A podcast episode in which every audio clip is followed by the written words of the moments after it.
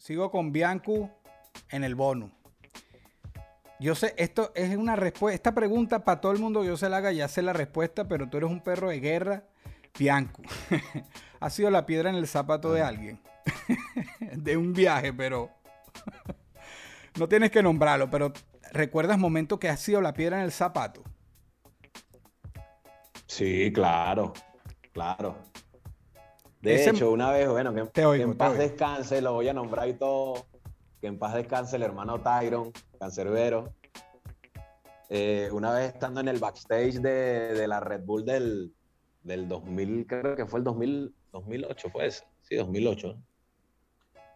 Se me llegó y me dijo, hermano, me dijo, tú, y le dijo, y le dijo a mí y a Ramsés, me acuerdo que le dijo, son la traba en mi camino, porque yo quiero ganarme esto. Me acuerdo cuando, cuando hablamos me acuerdo clarito que estábamos ahí tomándonos un Red Bull y tal. Y para mí fue como que, coño, qué honor, ¿sabes? Un respeto porque, ¿sabes? Nosotros en ese momento estábamos en un level donde, coño, en el freestyle estábamos más arriba, el hermano estaba, venía en ascenso, pero también sabíamos que era una bestia, ¿me entiendes? Aparte del, del, del lápiz.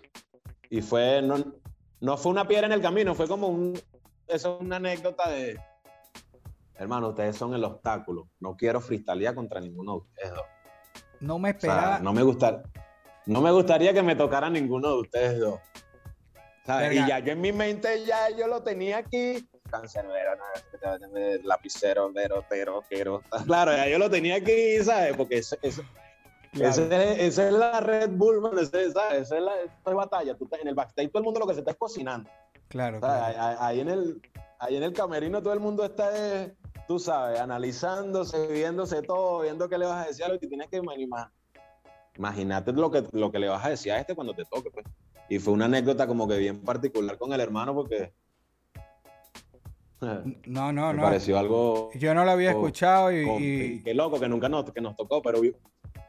Sí, me parece que está sido épico. Brutal, está brutal.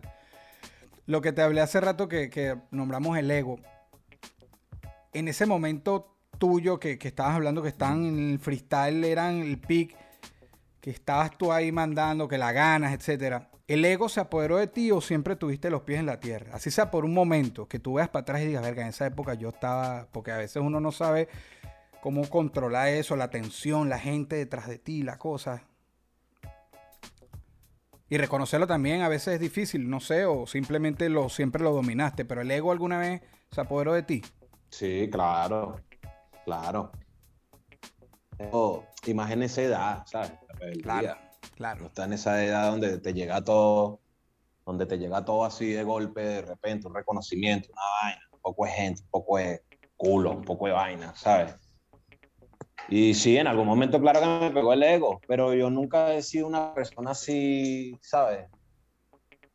Porque como te, dije, como te dije, yo todavía no me había creído la película, de que yo ¿sabes? De que yo en realidad era alguien importante para la moda. Pero sí me cuando, cuando, cuando empezó a, a llover las bendiciones de que gané y todo el peo, la batalla de los gallos y todo eso. Sí, llegó un momento donde, ¿sabes? Más con el grupo, con Candelaria Family, estábamos sonando también en los toques, ¿sabes? Era una corredera, una vaina. Sí, sí llegó a pegarles el ego y es mentira el que te diga que no, que no le ha pegado, ¿sabes? Claro, claro. Porque es imposible sonreírle a todo el mundo. Hay momentos donde... No, y lo que dices tú que todo juega en una dirección, o sea, la edad... Exacto, exacto. Para terminar, ¿alguna anécdota de una metida de pata que tú digas, verga, que puedas compartir, pues? Claro, hermano. Línea XXL, México. Esa fue la mayor metida de pata de mi carrera, ¿sabes?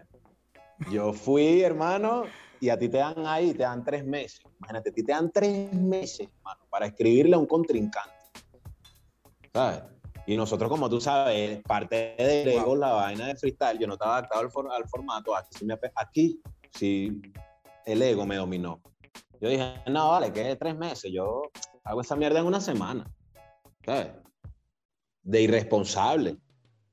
Porque mi meta era, obviamente, de parte me estaban, me estaban pagando un billete, ¿sabes? me estaban dando un botín, iba a salir al país, iba a ir a México, ¿sabes? y subestimé al oponente también. Subestimé al formato. ¿Entiendes? En realidad subestimé toda esa chamba. Yo pensé que iba a ser lo que yo siempre, lo, que yo siempre hacía. Vamos ahí a freestylear, ta, ta, escribir. Cuando veo que llego allá, que veo que los hermanos hasta sala de ensayo y todo, ¿sabes? Una loquera. Francés tenía una vaina ya estudiada, preparada, una tesis, huevón, de lo que iba a decir, con cartelería y demás, huevón.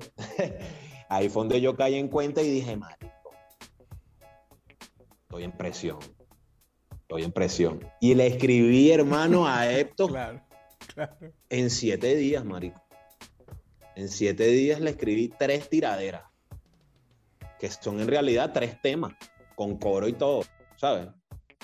Y entonces, bueno, marico, a mitad de la vaina, te, te podrás imaginar, ¿sabes? La presión, empezó la vaina, escucha y la batalla, el no me sabía la lírica completa. De hecho, a mí me encontró de toque, que, capaz él se acuerda de esto. Me, me, encontró terminando una barra porque me faltaba una barra de una de las tres canciones. Y la terminé, marico, en el camerino. Y de toque me dijo, boludo, tú estás terminando las barras. ¿Sabes? Como que, marico, yo, o sea, como que él no lo podía creer que yo estaba escribiendo ahí. ¿Sabes? O sea, fue una total irresponsabilidad, Una, metida de pata, pero sin embargo, bueno, carié. Y, y recurrí, bueno, a, a, freestylear cuando se me olvidó la letra, porque saqué el teléfono, empezó la gente a bucharme.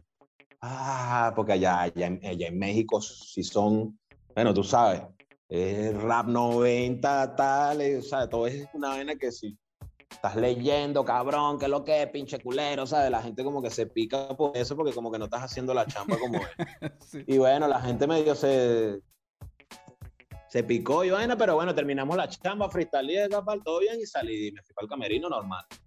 Me fui un poco triste conmigo mismo y sabiendo que, coño, que la había cagado, pues, pero fue por responsabilidad mía. Una de las mayores matías de, de pata. Claro. Coño, hermano, Gracias por tu tiempo, gracias por las anécdotas que tiraste aquí, que es buenísimo. Qué honor hablar contigo después de tanto tiempo. Eh, y gracias por todo lo que has hecho por el hip hop de Venezuela, brother. Porque apunté freestyle y obviamente tus temas con Candelaria, los tuyos solos con Ronco. Verga, en una, influiste en una generación, sigues vigente y sigues siendo Bianco. Todavía uno, le hablan de, de freestaleros Bianco, eh, en ciclo Pela, más para acá, Letra, los, que están más para acá, Lancer, etcétera. Pero Bianco y, y en ciclo, y bueno, y Bianco, pues, ¿sabes? Brother, un honor. No, hermano, gracias, gracias. Para mí, para mí también es un honor que me hayas hecho la entrevista tú, hermano, también, ¿sabes? Es un pionero de la, de, de, la movida aquí del rap también, ¿sabes? Tú estuviste aquí cuando la vaina estaba ladrillo con ladrillo ahí en ese momento también. Qué época tan sabrosa, Bueno, he visto, he visto tus logros, he visto tus escalas, ¿sabes? He visto tu... Para mí también es un orgullo y es un honor saber que, coño, quisiste hacerme esta entrevista, hermano. Gracias. Un placer, Iván. No, siempre estuviste ahí, siempre estuviste en mi lista VIP de los primeros, como te digo, esto ni siquiera ha salido. Y gracias por darme de tu tiempo, brother. Dios te bendiga, bendiciones y que todo te salga bello con lo no, gracias. Me despides de Franco, por favor. Gracias a ti, mi hermano. Dale, sí va, Franco. Saludos por allá. Me despido, hermano. Esto fue una producción, Esto fue una producción. El Corillo Inc. Distribución digital, campañas y crecimiento en YouTube y Spotify. Te inscribimos en Nazca. Trabajo con ellos. Escríbenos. Elcorilloin.com. DJ Pijama. Producción ejecutiva. Y para cerrar, este servidor. NK Profeta Under Family. Porque lo que importa de la huella es quien la dejó.